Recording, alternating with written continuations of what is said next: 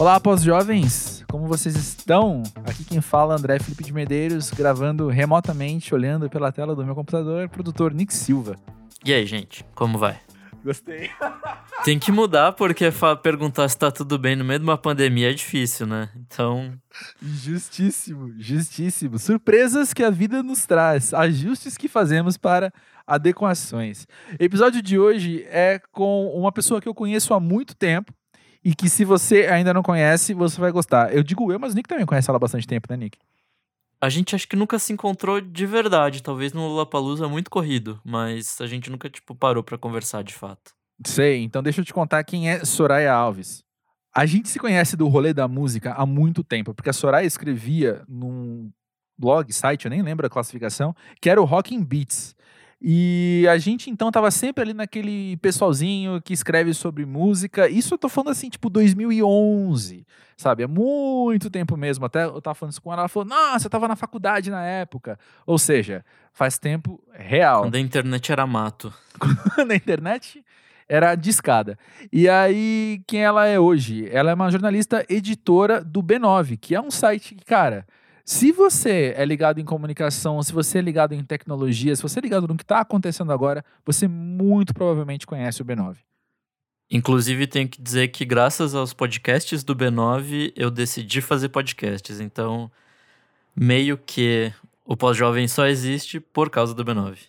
Muito obrigado, B9. Sou, sou eternamente grato ao B9. Agora, mais do que nunca. Sobre a Soraya ainda, ela tem 30 anos, ela nasceu em Jaú, e mora hoje em Bauru, hoje desde a faculdade. Para quem não é de São Paulo, são duas cidades de porte bem grandinho daqui do interior do estado. Sobre a conversa de hoje, eu preciso fazer uma observação. Você que acompanha o Pós-Jovem já há um tempo, você ouviu da minha boca mesmo, a gente fala assim: pessoal, não faremos episódios sobre a quarentena, porque vamos apostar na normalização também, poder trazer um pouco da vida. Ah, bom, tá bom, não rolou nesse episódio, porque naturalmente a gente falou muito sobre o que é estar confinado e o que a gente tem passado trabalhando de casa e não podendo ir para o bar e não podendo sair direito. Mas enfim, foi tudo muito sincero e nada planejado isso, então tá valendo porque o pós-jovem vem nesse espírito.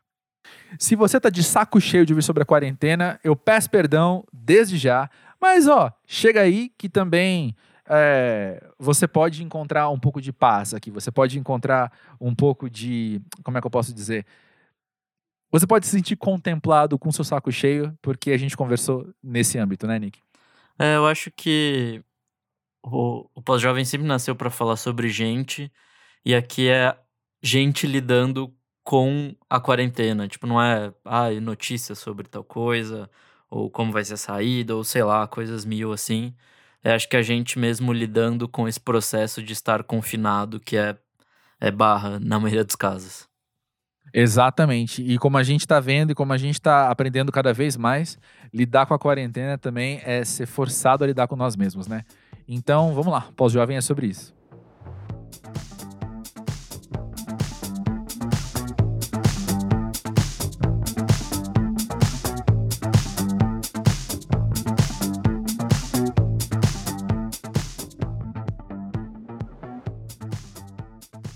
Soraya, diz aí pra gente, o que é ser pós-jovem? Meu Deus, acho que o pós-jovem é um grande limbo onde a gente vive entre o fim dos 20 e uma metade dos 30, mas longe de mim querer colocar uma data, né, para o pós-jovem. Mas eu acho que é um, é um estado de espírito, assim, onde você acha que as coisas estariam mais adultas, mas você se vê fazendo coisas ainda de adolescente e ao mesmo tempo ao mesmo tempo tendo preocupações de idoso, sabe? tipo o quê? Tipo, você ainda vai pra balada e volta bêbado às 5 da manhã, mas no outro dia você tá fazendo as contas, tipo, caramba, eu não vou me aposentar. Como que eu vou fazer? Sabe? É. Ai, você sai com seus amigos e curte uma noite, mas mulheres pós-jovem pensam, meus óvulos estão ficando velhos, o que que eu vou fazer? Uhum. É, eu, esse limbo, eu gostei muito dessa palavra, eu acho que é uma, uma baita definição. E o que eu tenho aprendido, e nessa temporada a gente trouxe algumas pessoas mais novas, mas também umas pessoas mais velhas, eu acho que o que eu mais estou aprendendo é que o limbo é constante, sabe?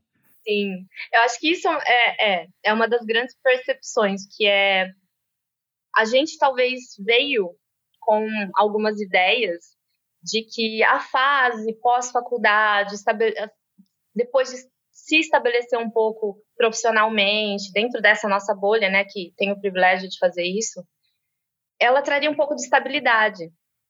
E, e aí entra outras coisas, não só profissional, mas ah, já é época que eu estou num relacionamento, a minha família tá de tal jeito, os meus amigos são tais. E aí você chega nessa fase e você vê que não. É tudo tão instável quanto quando você tem que tomar a decisão de que faculdade você vai fazer com 18 anos. E também deve ser instável daqui uns 10 ou 20 anos. Então, só que aí você perde aquela segurança que você projetava, né? Então pode ser uma fase de grandes crises de ansiedade e de estar perdido, porque você tem projeções para o futuro totalmente incertas e você também tem que lidar com as consequências do que você decidiu de rumo para sua vida até agora. E quem disse que um jovem de 18 anos tem a capacidade de decidir o que ele vai ser com 30? Isso é louco. Não tem.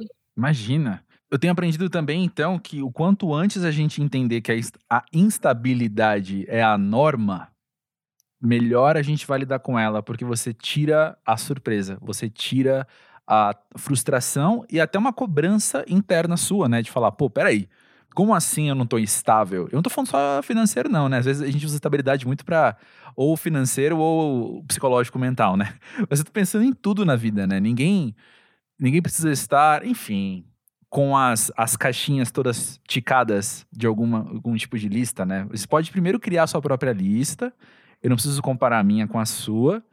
E voltando a um assunto que já foi muito dito aqui no Pós-Jovem, não vale a pena a gente comparar a nossa vida, por exemplo, por redes sociais, porque o que está sendo mostrado ali é muito editado, né? Então, a gente não sabe o que está por trás de tudo aquilo também. Faz sentido? Eu fiz uma ponte talvez um pouco, Sim, um pouco abstrata demais. É que eu acho que, as, claro, a gente sempre tem essa questão de olhar para a vida das pessoas, de comparação, até porque a sociedade nos impõe muito isso muito você tem que ter 30 anos e já ter construído isso e conquistado aquilo e tudo mais. Mas eu acho que o pior são as próprias projeções que a gente faz pra gente. É os próprios planos que talvez a gente tinha feito e imaginava com 30, com 20 e poucos, com 40 eu vou estar assim. Isso vai ser legal para minha vida. E a gente não tem muito controle sobre como essas coisas saem. Então, quando você ainda tem esses planos e eles parecem que estão tão longe quanto eles estavam há 10 anos atrás, pode ser um pouco desesperador. E aí tem que lidar com toda essa frustração, com todos esses medos, e que quem conseguir lidar com isso, tiver uma formulinha, pode mandar mensagem para mim, porque eu estou tentando saber. Eu comecei esse podcast só para alguém poder me mandar uma mensagem contando isso também, na verdade. Era meu grande objetivo. isso, pode, pode nos avisar, porque eu tô querendo saber. É, eu penso que o primeiro passo é vamos conversar sobre isso. Né, o primeiro passo é vamos ouvir que tem mais gente desesperada. Eu vou fazer mais uma ponte abstrata loucona Sim. aqui. Mas eu tava lendo um texto esses dias falando que dizia mais ou menos assim: tem três tipos de pessoas na quarentena. Tem os que estão desesperados, tem os que estão confusos, tem os que estão negando, aliás, não estão confusos, mas estão só negando, né? Enfim. E tem também aqueles que estão olhando em volta e falando: pois é, pessoal, isso está acontecendo. E eu vou admitir que eu sou esse terceiro tipo de pessoa, porque eu já venho, assim, por questões desde, né?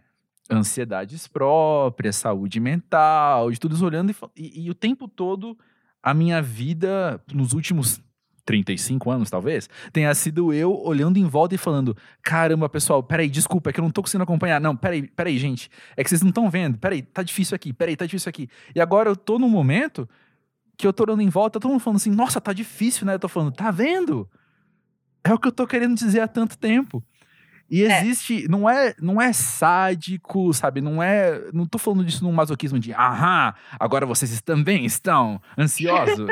é, é uma coisa mais assim de, pois é, pessoal, então já que tá todo mundo agora ansioso, eu não preciso mais correr para acompanhar os outros tanto, sabe? Nessas comparações.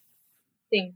E, e eu tenho sentido isso, é delicado às vezes verbalizar em algumas conversas isso, é, mas também tem um ou outro amigo meu na mesma situação.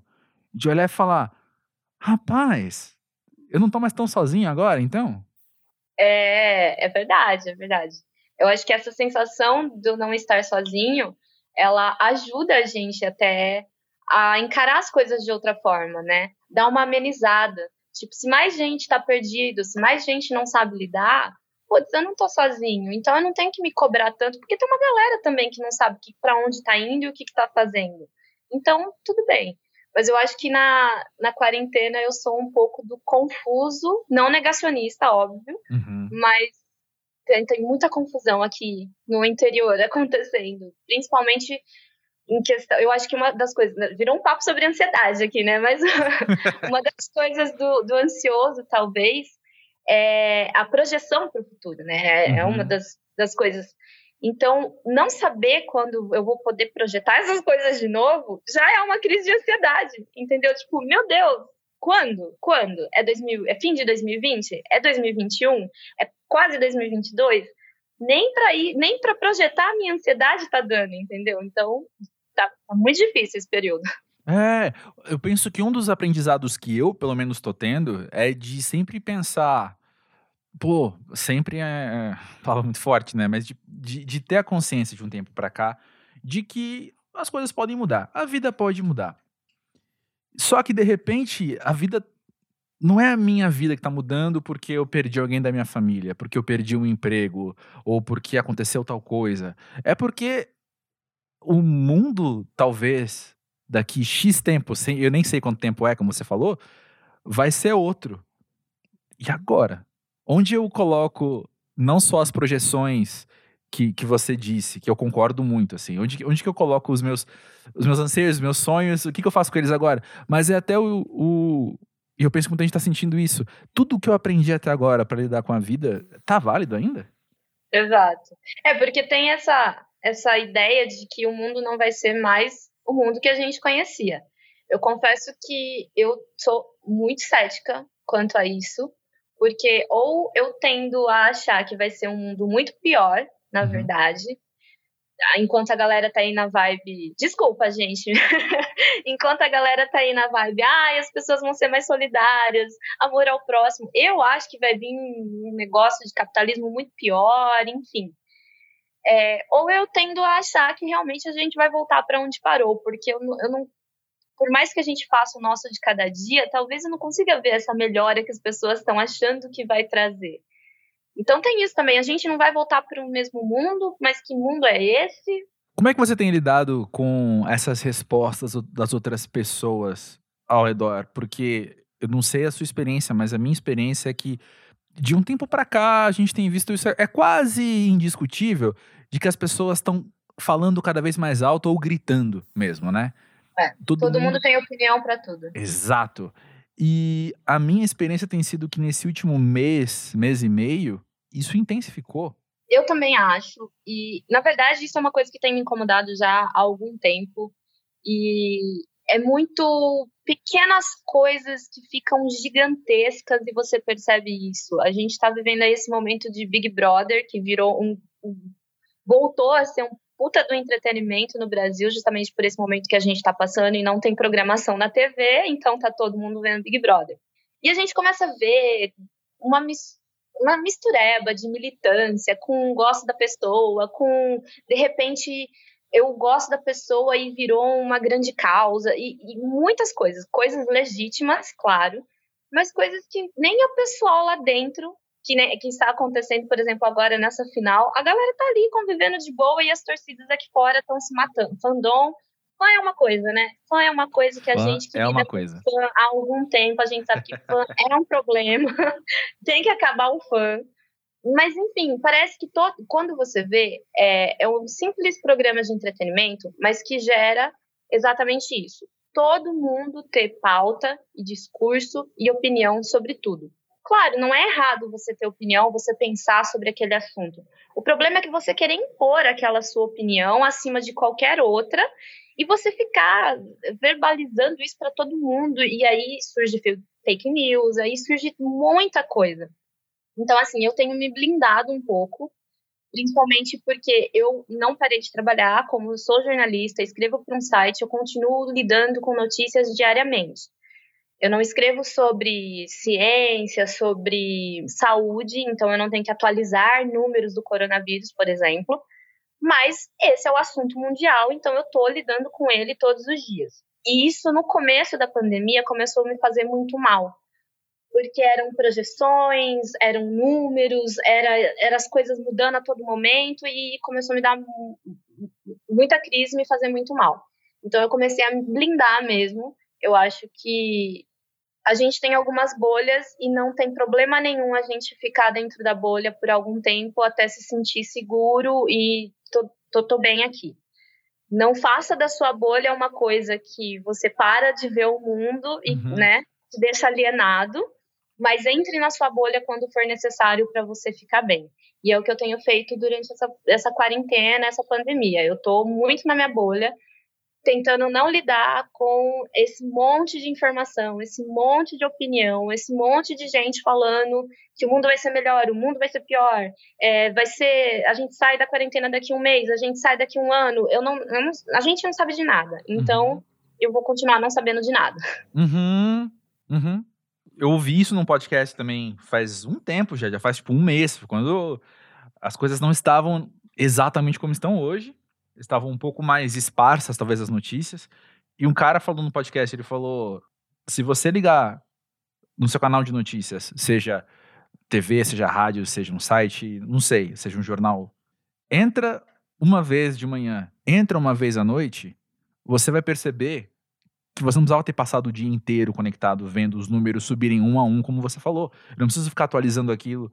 É, ou melhor, eu não preciso estar sendo atualizado daquilo em tempo real. Sim que, que isso vai me fazer de bom? Isso só vai me deixar mais ansioso, né? E eu, o que eu tô colocando em prática, eu falei, né? Que que eu, do que eu aprendi, o que, que pode ser colocado em prática agora? E eu penso que eu tô, tô vivendo uma grande atividade de puxar todos os pequenos guias de ah, então, para você ficar menos ansioso, quando você se sentir assim, faça tal coisa. Uma coisa que eu que eu tive a ideia e depois eu vi alguém comentar como dica, eu adorei, foi de como eu também estou trabalhando em casa, mas eu não tenho mais compromissos de pela manhã, eu tenho o que eu tenho que fazer durante o dia, mas eu não tenho mais uma reunião que eu preciso ir, nenhuma gravação que eu preciso ir. Eu não tenho usado o despertador, por exemplo. E o meu corpo de pós-jovem já está acostumado demais a acordar cedo até no fim de semana, né? Então eu acordo sempre na mesma hora. Mas o que, que isso tem a ver? Tem a ver que é menos uma coisa que eu espero, que é ser acordado. Sim. Eu não tenho mais aquela coisa de daqui a pouco eu vou ser acordado bruscamente, que é o que o despertador faz e que deve fazer. É, então, deixar o meu corpo ditar essa regra, quando eu acordo, eu fico tranquilo, permaneço tranquilo por um bom tempo. Eu já não estou sendo pautado por uma influência externa, sabe? De acorda, vai fazer alguma coisa. Que é o que o despertador grita para mim todo dia. E ele me xinga também, mas eu não preciso compartilhar agora. Essa questão de ser pautado para coisas também tem sido, assim, não para mim, porque, mas um problema para uma galera aí durante essa quarentena, que é a obrigação de ser produtivo durante a quarentena. Uhum. É, então, se você não está trabalhando, se você está né, no home office com menos horário de trabalho, ou nem isso, vai fazer exercício, vai meditar, vai fazer um curso, coloca a série em dia. Cara, eu, uma amiga esses dias tweetou um vídeo do Emicida falando no Saia Justa, se eu não me engano, que ele estava falando sobre o ócio criativo e quanto isso é uma besteira. Gente, não combina nem na palavra, ócio e criatividade, entendeu? Tipo, não tem que usar isso. O ócio tem que ser ócio, tem que ser aquele domingo que você dorme até às 11, acorda, almoça, dá uma cochilada às duas, acorda, vê um pedaço do jogo, volta a dormir. é isso, sabe? É? Isso é ócio. Não faça não tem essa obrigação. Isso é uma coisa que no, no, meu grupo de amigos a gente tem muito falado também. Hoje mesmo uma amiga mandou uma mensagem e falou: Nossa, gente, eu tô muito improdutiva essa semana, tô meio negativa, mas eu me dei essa semana. Semana que vem eu já falei, vou ser positiva, não sei o quê. Aí ela mesma falou, ou pelo menos neutra. E aí a gente concordou. Sim, já não te coloca esse negócio que a semana que vem eu vou ser produtiva, eu vou. Não, Semana que vem eu vou ser um pouquinho mais, porque essa semana aqui eu tô, sabe, parada demais. Não tá nem fazendo bem.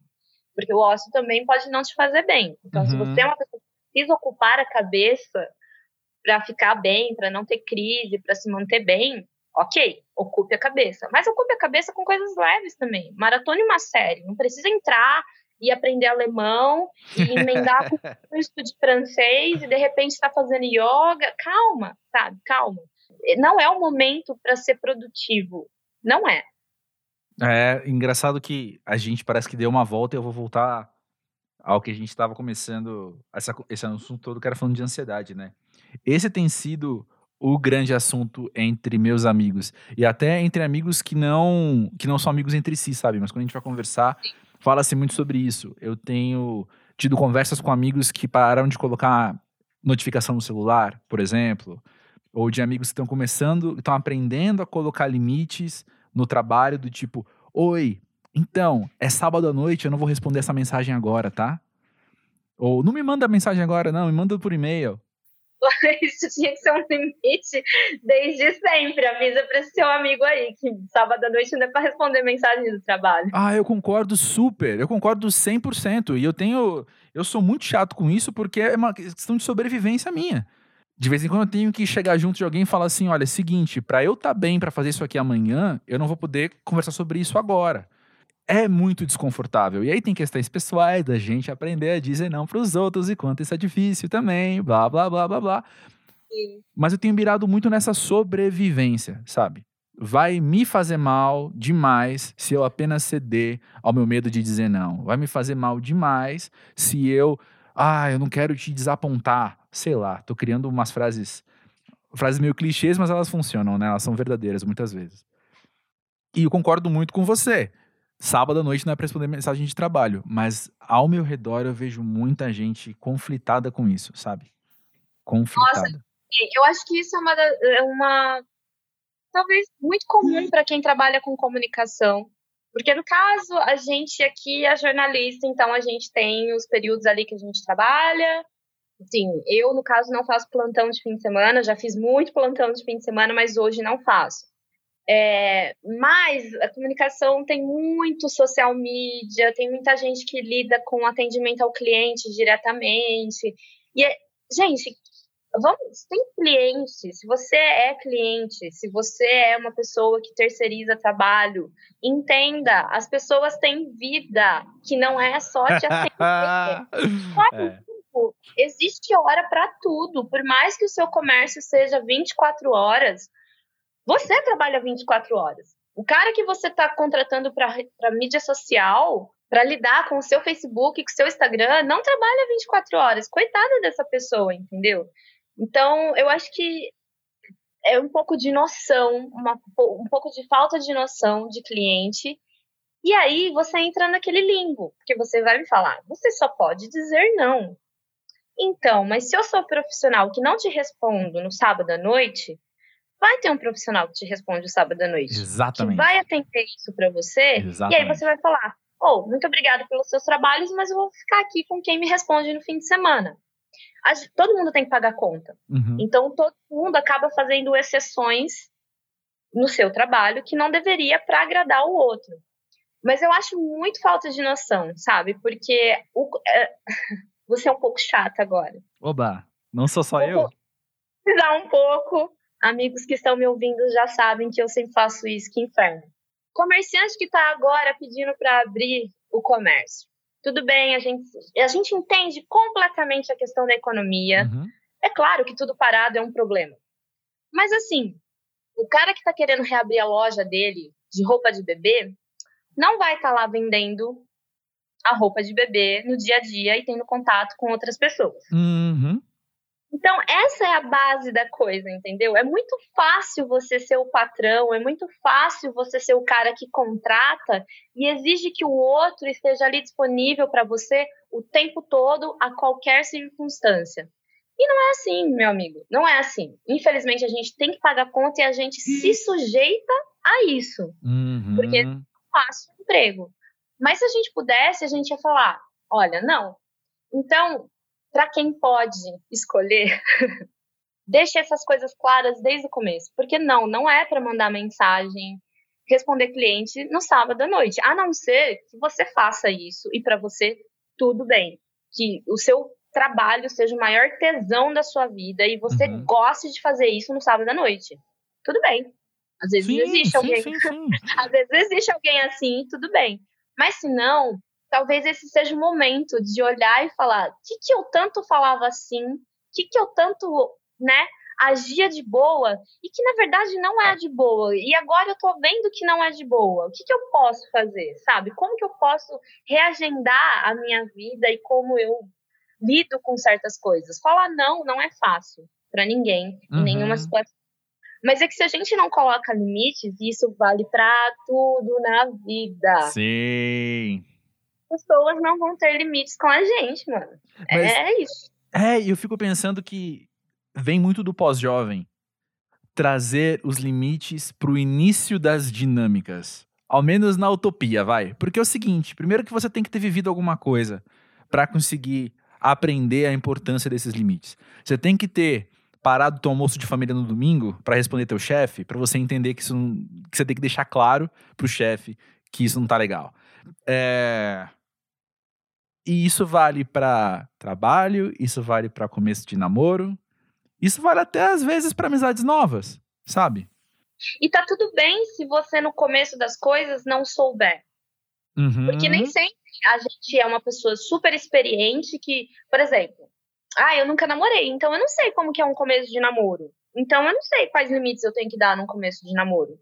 Mas em algum momento você vai saber qual é o limite que você deveria ter dado ou a coisa que você quer mudar a partir de agora. Então também não tá nada errado. Eu tinha. Eita, será que eu vou me queimar profissionalmente aqui? Mas eu um frila que a galera viajava muito. Então acontecia da gente estar em fusos horários diferentes. Uhum. Isso é uma coisa que eu entendia, de boa. O cara, né? O cara, mina, talvez, sei lá quem era, é, me mandar uma mensagem duas da manhã, porque ele tava lá do outro lado do mundo, beleza. Ali não tinha problema eu responder, até porque senão a gente não ia cruzar horários acordados, então não ia ter Uhum. como. A partir do momento que essa pessoa talvez começou a fazer isso estando no Brasil, eu fiz, opa, meu amigo, Uhum. calma aí. Uhum. Eu te entendi num fuso horário diferente. Uhum. Agora é horário comercial. Ou então, e olha que o horário comercial do jornalista é gigante. Exato. Por umas 10, 12 horas, meu amigo. Então, você tem tempo pra caramba, entendeu? É, Mas é importante a gente ir aprendendo como lidar com isso mesmo, e aprendendo como se adaptar com essas coisas. O... Tem uma frase que ficou na minha cabeça porque eu ouvi duas vezes seguidas também, de um mesmo cara, também de um podcast que eu ouço, que ele fala que todo mundo devia vir com um manual de instruções. Ou melhor, eu acho que eu traduzi errado a, a- a- eu, tra- eu traduzi meio que literalmente, mas não é esse o sentido, né? Acho que o, o sentido é todo mundo tem que chegar e entregar o seu manual de instruções para os outros.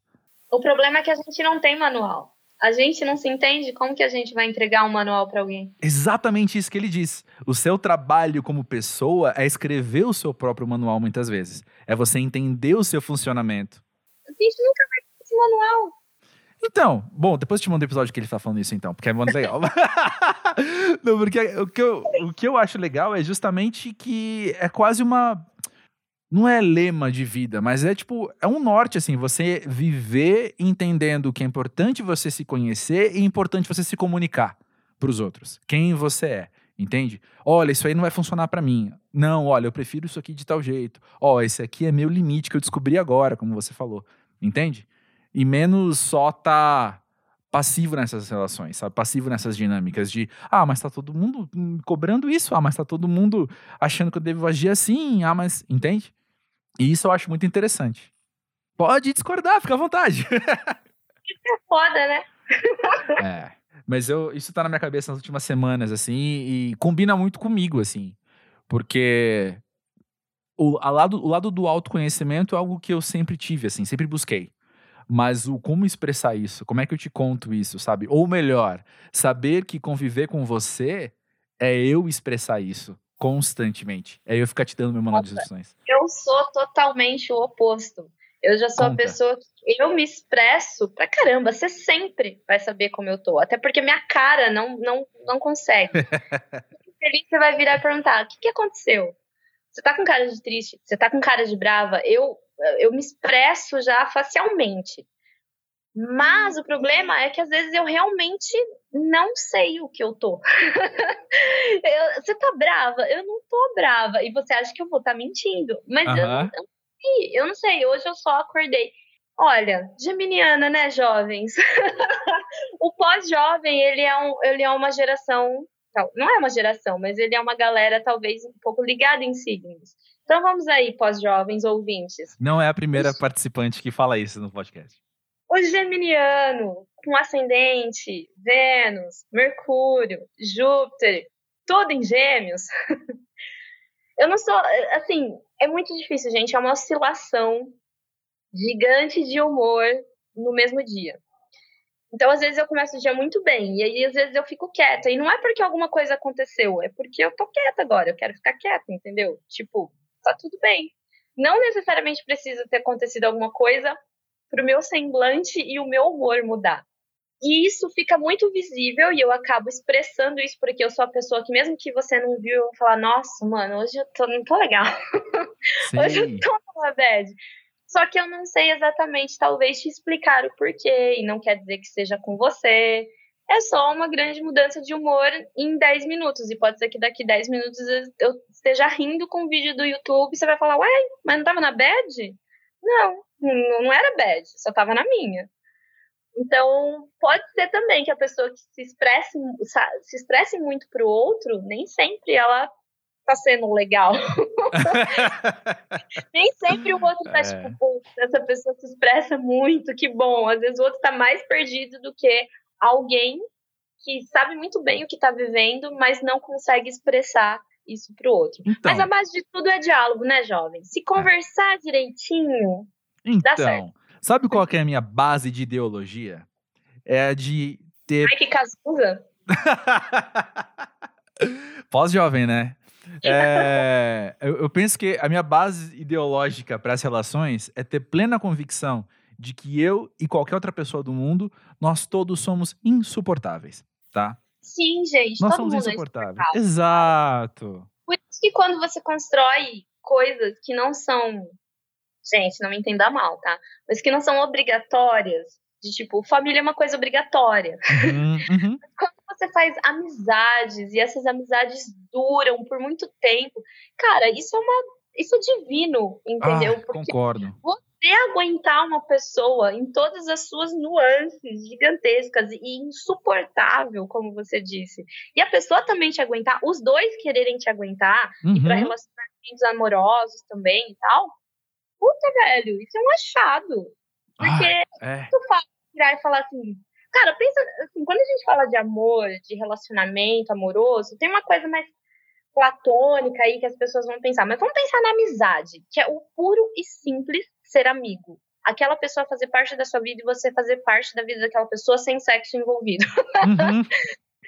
cara, olha isso, você escolhe aguentar tudo daquela pessoa e a pessoa aguentar tudo de você por anos, por anos, e você não desiste, cara, eu acho que a amizade deve ser o amor mais genuíno que deve existir.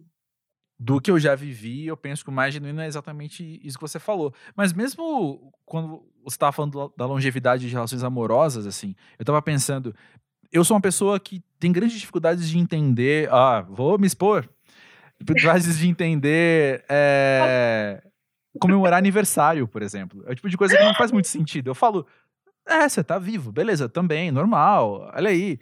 Enfim, mas aniversário de casamento, aniversário de namoro, me faz pleno sentido. Porque eu acho vitorioso demais. Entendeu? Nós somos insuportáveis, cara. E você tá aguentando alguém há X anos. Isso é de celebrar todos os dias mesmo. Entende? Muito bom. Mas, gente, eu amo fazer aniversário. Fica aí, galera, que se interessar. 23 de maio, ou seja, comemorar o meu aniversário na quarentena, então pode encher de mensagem. Parabéns, Soraya. Porque eu amo fazer aniversário. Eu acho que é a data mais linda do mundo, porque eu existo. nessa data, entendeu? Massa. E eu sou o centro das atenções nessa data. Por isso que eu fico muito triste quando me dão parabéns, entendeu? Eu falo, meu amigo, é que amigo, amigo nunca esquece. Amigo, amigo manda um dia antes já. Janaína, uma amiga, muito amiga, geralmente ela me dá parabéns no dia 22, porque ela sabe disso. Então, tipo, eu amo muito fazer aniversário, mas faz todo sentido esse rolê de comemoração, de tipo, chegamos a mais um ano, te suporto mais um ano. Pois é, chegamos a mais um marco que a gente pode colocar aqui, né? Você tem. Você falou da Janaína, mas você tem mais amizades. É, eu não sei quanto tempo você conhece a Janaína, né? Mas como, as suas amizades, elas. Janaína é amiga da faculdade. Eu fiz o Nesp em Bauru. É, entrei em 2010, então tô fazendo 10 anos. Aí, que legal. É, fez, né? Inclusive, a gente comemorou isso no carnaval. Última das aglomerações que a gente foi. Mas a as suas. gente aproveitou comemorando 10 anos de uma turma da faculdade que realmente ficou, assim. Eu, e, essa foi uma das surpresas. Eu não esperava que a faculdade me trouxesse relações para a vida. Uhum. É muito por cada um ser de um lugar. A gente fez o Nesp, é uma universidade pública, então é cada um de um lugar do Brasil vindo. Então eu não esperava que me traria relações que amizades que virariam para a vida inteira. Mas estamos aí comemorando uma década de amizade. E comemorando amizade. Pessoas insuportáveis que estão celebrando se aguentarem com amor. Já comemoramos várias coisas. Já teve dois casamentos na turma. A gente Aí. já comemorou casamentos. Enfim, estamos esperando o primeiro bebê. Quem será, talvez. essa hora que você não sabe se é uma coisa tipo essa roleta russa, se ela é, é- ela é positiva ou negativa, sabe? E aí, quando vai ser o tipo, e aí, quando é que vai ser? Quem vai ser o primeiro? Em cena, as casadas e as que namoram, que pode aí. O resto, a roleta não tá girando. Não tem, tem perigo. Mas a pergunta que eu ia te fazer, desde o começo, quando foi da Janaína, era do seu perfil de amizade. Você tem amizades mais longas, amizades um pouco mais recentes, tem de tudo?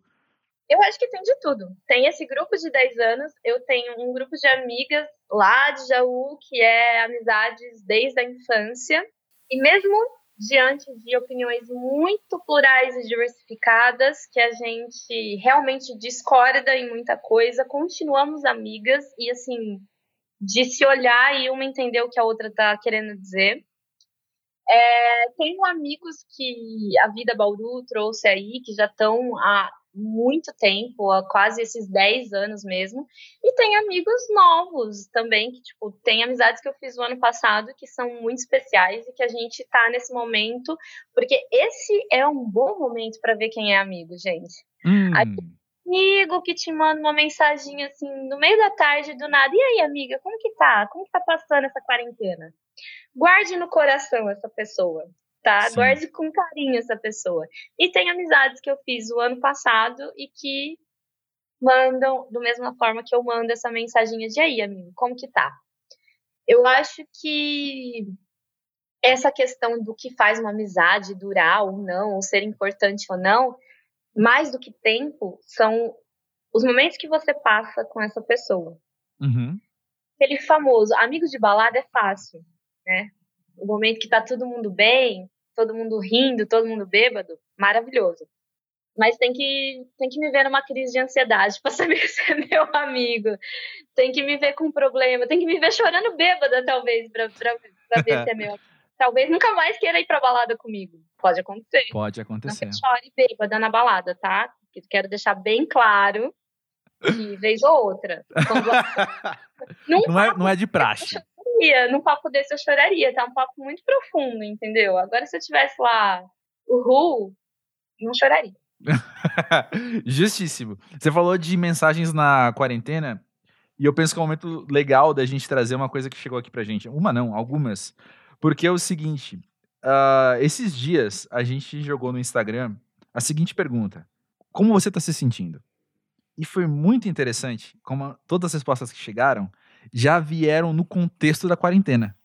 Ninguém precisou dizer nada. E eu quero ler algumas das respostas que chegaram pra gente aqui. Boa. Uma primeira que chegou disse o seguinte: como- a pergunta é, como tá se sentindo a resposta? Perdido no tempo. E eu que trabalho já normalmente de casa, saio só para as gravações, para os shows, para os eventos, etc. é, a minha rotina mudou muito pouco na quarentena. Então, eu tô mega dentro do tempo. Porque eu tô mega dentro de uma rotina pré-estabelecida, sabe?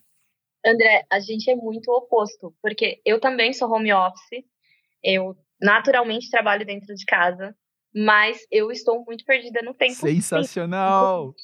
Eu estava achando que hoje é sexta, só que ontem eu estava achando que era quarta. E ontem era quarta, então hoje não pode ser sexta. E o meu colega de trabalho, que também é home office, a gente estava conversando e a gente errou o dia essa semana várias vezes. Não sei, talvez o fato de não ter um fim de semana já me buga tudo. O teu fim de semana clássico, você tá falando, né? Que é tipo sair e encontrar alguém. É, e isso também é uma dica, não uma dica, né? Mas é um comentário do home office. É, quem é home office, justamente por ficar em casa muito tempo, acaba fazendo coisas fora de casa muito mais vezes. Então, eu vou muito mais num showzinho no Sesc, eu vou muito mais é verdade. de amigo durante a semana, porque isso te, é, é, o seu lazer, é o seu sair de casa. Nossa, eu nunca falei isso desse jeito. Nunca estruturei a frase desse jeito, mas sim, eu saio muito durante a semana. Sim. À noite, é verdade. É, e não tá errado, porque é o seu momento de ver gente na rua, é o seu momento de andar na rua, entendeu? Que seja fazer um exercício, correr, uhum. enfim. E não tá tendo isso, então dá uma bugada no, nos dias sim. Concordo com o amigo aí que mandou que tá perdendo tempo também. É, sobre isso, uma dica que eu já dei aqui no pós-jovem com uma amiga minha que deu, é, e foi muito preciosa para mim, é de priorizar ver amigos às quartas-feiras à noite. Porque é o meio da semana. Então você dá uma descansada do que rolou e se prepara para o que vem pela frente. Uma tradição bauruense. Aqui em Bauru tem Sesc. E uhum. toda quarta-feira tem um show autoral no Sesc. Então toda quarta-feira as pessoas se veem e depois vão pro bar. Então, quarta-feira. Olha, vocês são, vocês estão vivendo em 2027 já e a gente tá aqui. As dicas agora. Mas ó, próxima resposta que chegou aqui diz o seguinte: mentalmente exausta e o foco operando nos 23%. Mentalmente exausto, eu, 100%. Eu tô com um sono absurdo todos esses dias. E é sono que não é de corpo, é um sono de mente mesmo, sabe? De querer ver uma comédia romântica na Netflix para não ter que pensar. Eu concordo com o foco, tá difícil. Por mais, isso é também engraçado, porque por mais que eu seja home office, então a minha rotina de trabalho ela não mudou nada. É, só que sim, eu tô com muito menos foco. Talvez todas essas outras coisas que me fazer fora de casa me ajudava a acordar no outro dia, tal hora, e focar no trabalho, tá sendo bem mais difícil. Uhum. É, eu tô com foco meio bizarro também, viu? E eu penso que, bom, me conhecendo, eu penso que no meu caso tem mais a ver até com esse volume de informação, volume de incerteza e um volume de negatividade que vem acompanhado com isso. E aí eu fico mais perdidinho. Outro dia chegou para mim, era, era a primeira semana de abril, chegou para mim um e-mail dizendo que tal música sai no dia 3 de abril. E eu na correria, eu li, eu li assim, eu juro para você que eu li, saiu dia 3 de março. E eu virei e falei, beleza, vou publicar amanhã. E amanhã não era 3 de março ainda, né? Aí, ela, a, aí a pessoa mandou um e-mail desesperada, falando: não, não, não, não publica, não publica. é só no dia tal. Isso é tipo uma semana antes, ou sei lá. E aí que eu parei pra ver o que tá acontecendo, falando, cara, que baita mancada, sabe? Mas foi genuíno. É questão de foco você está perdido nos dias como você acha que não está? Pode ser. Eu, eu posso estar tão perdido que não tô percebendo que tô perdido, né? Uma terceira é, resposta que chegou foi confuso ansioso, de saco cheio, um misto de coisas ótimas. Com risos depois. Resume. Obrigada, amigo. Confusa, ansiosa e de saco cheio. Não aguento mais ficar dentro de casa, gente.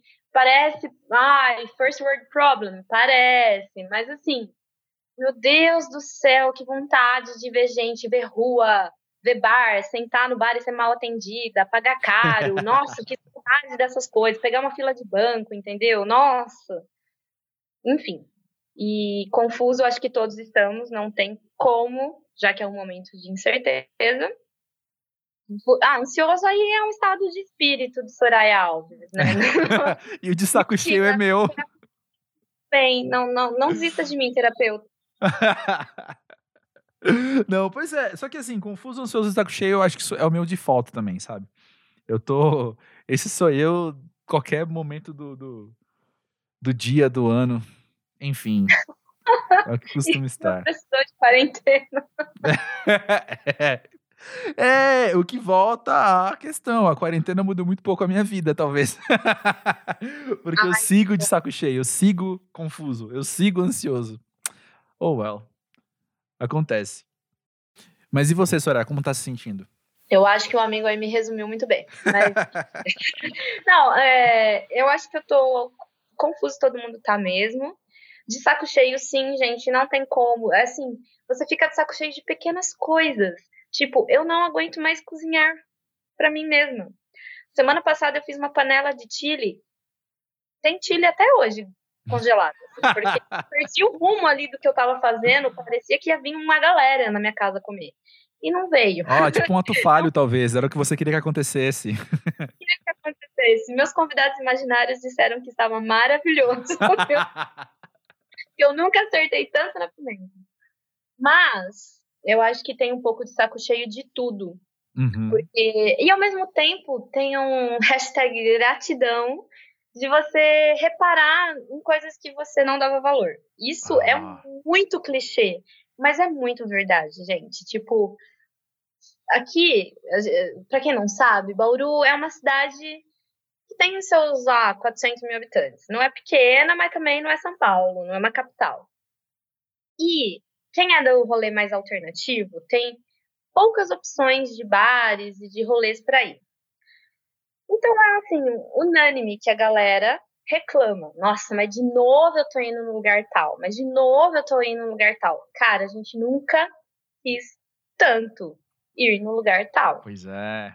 Que coisas que você não pensava no dia a dia. Por exemplo, eu tô com muita saudade de abraço. Uhum. abraço. Não é tipo ficar meia hora abraçado, é aquele oi, com um abraço e uhum. vai. Tô com saudade de abraço. Coisas que você não pensa. Saudade de ir normalmente no mercado. Sabe? Sem, sem me preocupar, sem passar álcool. Não questões de higiene exatamente, mas de tipo. A última vez que eu fui no mercado, eu cheguei e eu vi que. Porque, né, tem a questão das pessoas não estarem respeitando a quarentena também. Tem. Então eu cheguei no mercado e eu vi que estava muito cheio. Aí eu tive que ir pro outro mercado, sem dar nomes, mas que é mais caro. tava vazio. Aí eu fiz, porra, vou ter que pagar mais caro, mas vou fazer uma compra ok. Então são pequenas coisas. Eu, por exemplo, não moro na cidade dos meus pais. Uhum. Então eu tô com muita saudade de ver os meus pais. E eu odeio. Ai, desculpa, eu falei odeio, mas é, não é odeio, mas eu não gosto da minha cidade natal. então, não, não é uma coisa que eu sinto falta de ir pra lá, entendeu? E agora eu tô com, claro, com saudade dos meus pais, mas eu tô com saudade de, de ir para lá, entendeu? De pegar a estrada e estar na cidade dos meus pais. Então, eu acho que tem sim uma questão de gratidão que é bom a gente olhar para isso e falar, porra, vou dar mais valor para essas coisas.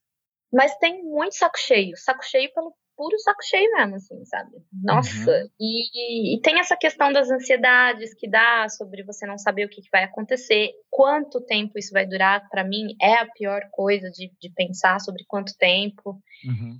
E quem tem grupo de risco na família também tá pirando sobre uhum. pensar sobre isso, enfim. Eu acho que, assim, como eu tô, tô cagada, né? Não tem, não tem como, não tem como. Ah, mas olha isso, é Soraya é gente como a gente, porque quem não tá, sabe? Acho que muita gente. Não, eu não falo isso diminuindo o seu incômodo, não falo isso diminuindo a sua dor. Legitimo bastante o que você está sentindo. E digo que, pois é, muita gente está se sentindo muito parecido, né? O que só é preocupante. Ou se você for igual, você vira e fala, tá vendo, pessoal? Que bom que vocês me entendem agora. Mas é, aí eu vou ter que problematizar de novo, né? Manda. Eu acho que tem uma galera não sentindo nada disso e simplesmente. Isso aí nem tá acontecendo, é um grande exagero. Por que, que minha vida não tá. É. Tá meio que revoltado porque a vida não tá ao normal, né? Mas. É. Aí eu fico preocupada com isso. Aí eu falo, meu Deus, sou jornalista, devia estar informando. Mas o que a gente vai fazer, né? Nem meu pai, eu não consigo, gente. eu já tô no nível que eu tô agradecendo algumas fake news, sabe? Isso é sensacional. É verdade. Tipo assim, o meu pai, eu desisti de fazer com que ele não acredite que o vírus é uma grande manipulação da China, foi criado em laboratório e a China lançou no mundo para economia deles bombarem. desisto. Eu já dei todas as informações possíveis. Mas eu tô olhando pelo lado bom. Meu pai podia ser uma pessoa que não acredita que está existindo uma pandemia, não estaria enfiado dentro de casa se cuidando, porque ele acha que é uma grande invenção da mídia. Então, uhum. agradecendo uma fake news, outra. Dos males o menor, talvez, né? É, tipo, deixa meu pai em casa, que já é velho, deixa ele lá. Você consegue medir? Eu sei que, como a gente falou de trabalhar em casa, a parte já pode dessa pergunta pode ter sido respondida. Mas você tem conseguido medir também as coisas que não mudaram com a quarentena? É, meu trabalho não mudou. Eu acho que a, questão da interação por rede social não é uma coisa que agora eu estou com um grupo de amigos, agora a gente tem mantido conversas diárias.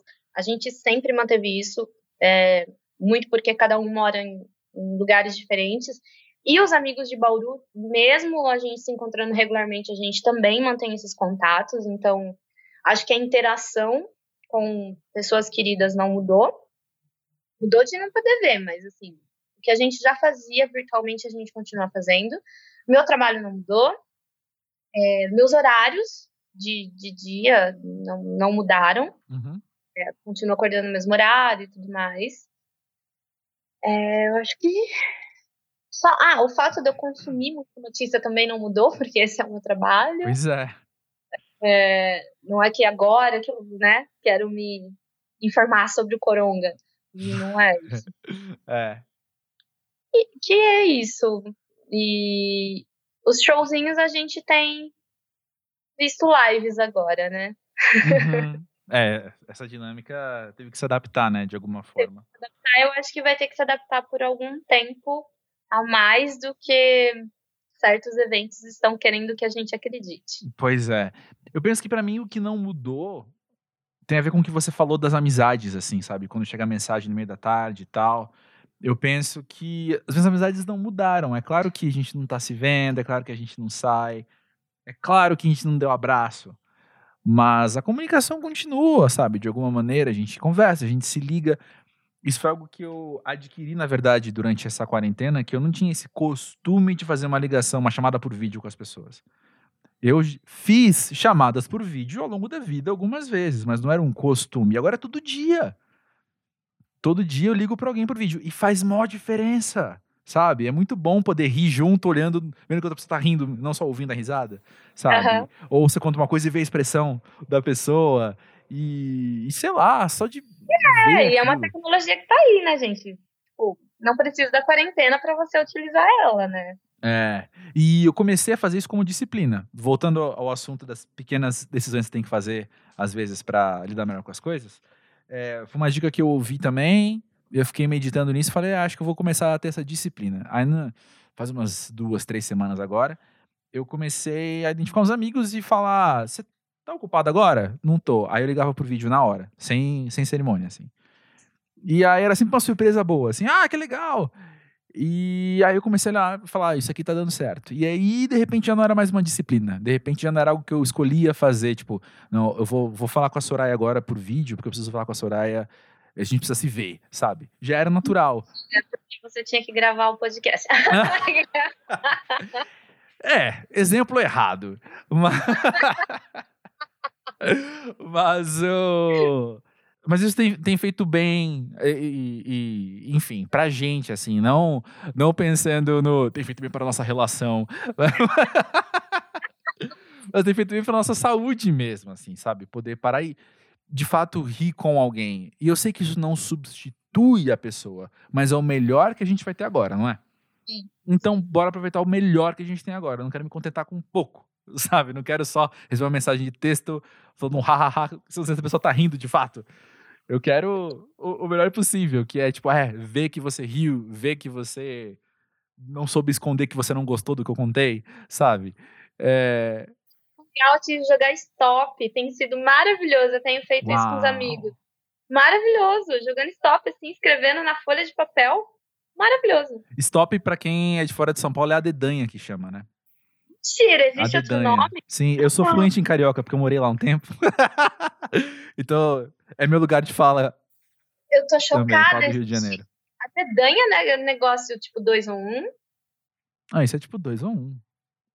Gente, eu tô chocada. Existe outro nome além de stop? pois é. Bolacha. Mas é isso, né? Você olhar para os recursos que a gente tem e, e, tentar aproveitar o melhor deles. Eu penso que essa é uma lição que a gente está tendo para levar para a vida com ou sem quarentena, com o mundo da maneira que ele tiver, mas a gente está um pouco mais intencional em como a gente aproveita o que a gente tem. E eu, eu tenho pensado isso até na cozinha, sabe? Porque, pô, eu tô racionando alimentos de certa forma porque eu fiz uma compra há três semanas para e eu sempre comprava comida de semana em semana, eu fiz uma compra de três semanas para durar por muito tempo. E aí é olhar e falar como é que eu aproveito isso aqui ao máximo. Porque se eu ligar o piloto automático, olhar e falar: olha quanta comida que tem na minha geladeira, eu vou fazer um não sei o que lá. Sabe? Fazer tipo aqueles pratos de sete camadas, assim, com de ingredientes.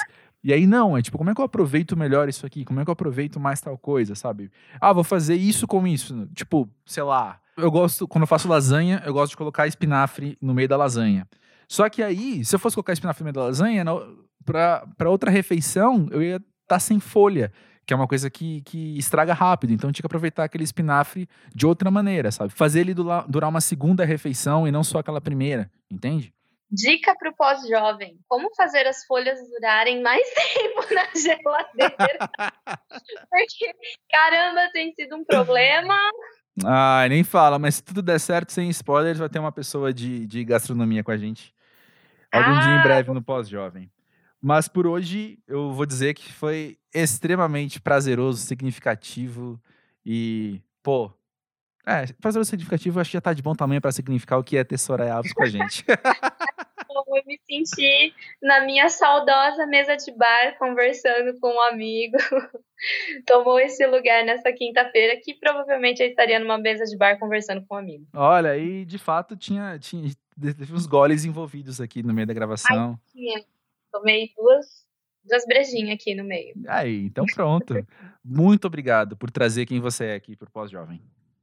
Obrigada, André. Muito obrigada pelo convite, que a gente estava ensaiando há algum tempo de acontecer. é. E tomara que fique legal. e lembrando as pessoas, 23 de maio, me deem parabéns. Vamos por isso no Instagram.